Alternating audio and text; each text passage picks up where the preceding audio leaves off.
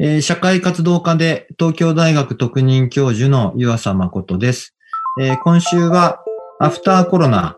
復興格差と若者の未来というテーマでお話しします。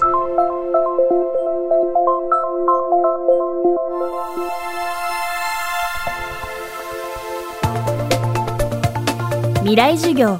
今週の講師は社会活動家で東京大学特任教授。湯浅誠さんです。湯浅さんは長年格差や貧困問題に携わってきました。特に力を入れているのが子どもの貧困です。新型コロナウイルスの感染拡大を防止する動きは子どもたちの暮らしにも大きな影を落としました。学校は休校になり給食がストップ。テレワークで仕事をする親御さんが多くなりました。そんな中子どもたちの在宅リスクという新たな問題が生まれたと湯浅さんは話します。未来授業2時間目。テーマは新型コロナウイルスと子どもたち。子供を取り巻く問題についてですが、えー、この2月27日の一斉休校要請から、まあ、事実上3ヶ月間、えー、小学校、中学校、まあ、場合によっては高校も、そしてまあ大学もですね、えー、休校になったり、えー、まあ緊急事態宣言が明ける前後ぐらいからはオンライン授業、えー、になったりしています。えー、こうした中で、やはり学校で、えー、給食が食べられない。これはまあとっても大変なことで、えー、特にそういう中でも、えー、オタクがやはり余裕がなくて、えー、経済的に逼迫しているとか、あるいはコロナ特有の問題として忘れてならないのは、まあ、在宅リスクですね。えー、お家にいることで、えー、逆に安心感ではなくてリスクが高まってしまうと、えー、いうご家庭のことです。仕事がテレワークになって、まあ、例えばお父さんがお家にいる、えー、子供さんもお家にいる。お父さんは子供さんがバタバタ騒ぐので、えー、落ち着いて仕事ができないと言ってイライラする。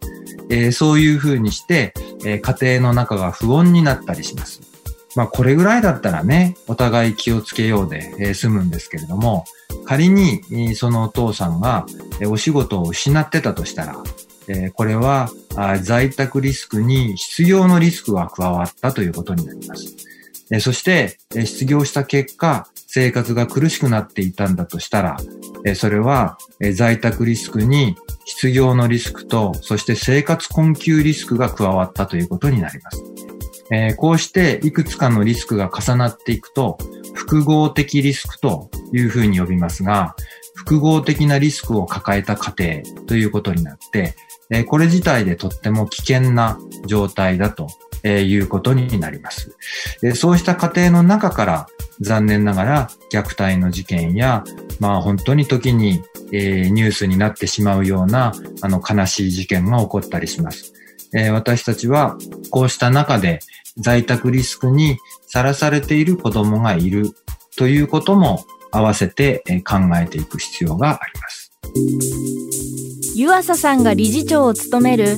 NPO 法人全国子ども食堂支援センターむすびえでは子ども食堂の運営をサポートしています子どもたちに安心安全な食事を手軽な値段で提供するだけでなく食を通じた地域コミュニティのつながりを後押ししています。感染拡大防止のため子ども食堂も一時運営できなくなりました。そんな中新たな方法で子どもたちを見守る動きが生まれました、えー、2月27日に学校の一斉休校があってからあの居場所としての子ども食堂の開催は全国で難しくなりました、えー、なんですけど子ども食堂の多くは単なる休止では終わりませんでした。居場所として一堂に会する形での子ども食堂は開けないけれども、他のやり方はないかということで、結果的に半分の皆さんがフードパントリーという食材を配布する、活動を行われたんですね。このフードパントリーというのは、食材を取りに来られた方たちに、えー、食材を包んでお渡ししたり、お弁当をお渡ししたりする。まあ、無料スーパーみたいなもんだと思ってもらえばいいです。えー、そうした場所を子ども食堂の方たちが、えー、この緊急事態宣言下、学校が休校している間、開いてきました。これは子ども食堂をやってる人たちが、気になるご家庭や子どもさんたちとつながっていたからですね。ある子ども食堂の人が言いました。えー、私がコロナにかかるか、あの子が飢餓で苦しむかだ、と言いました。学校もやってない、給食もない。あの子どうやって過ごすんだつながっていたからこそですね、そうした課題のある子供や家庭が見えていたからこそ、子供食堂の方たちはいろいろご批判も受けましたけど、周囲の方からは。それでも活動をやめなかった。えこれは私は世の中の多くの人たちがこういう時期だからと言って止まっている中で子供食堂の方たちがアクティブに活動していたがゆえにそれが目立ったということもあって、えー、子供食堂に対する社会の注目が高まったという面がありました。社会活動家で東京大学特任教授湯浅誠さんによる未来授業。今日のテーマは新型コロナウイルスと子どもたちでした。未来授業明日も湯浅誠さんの授業をお届けします。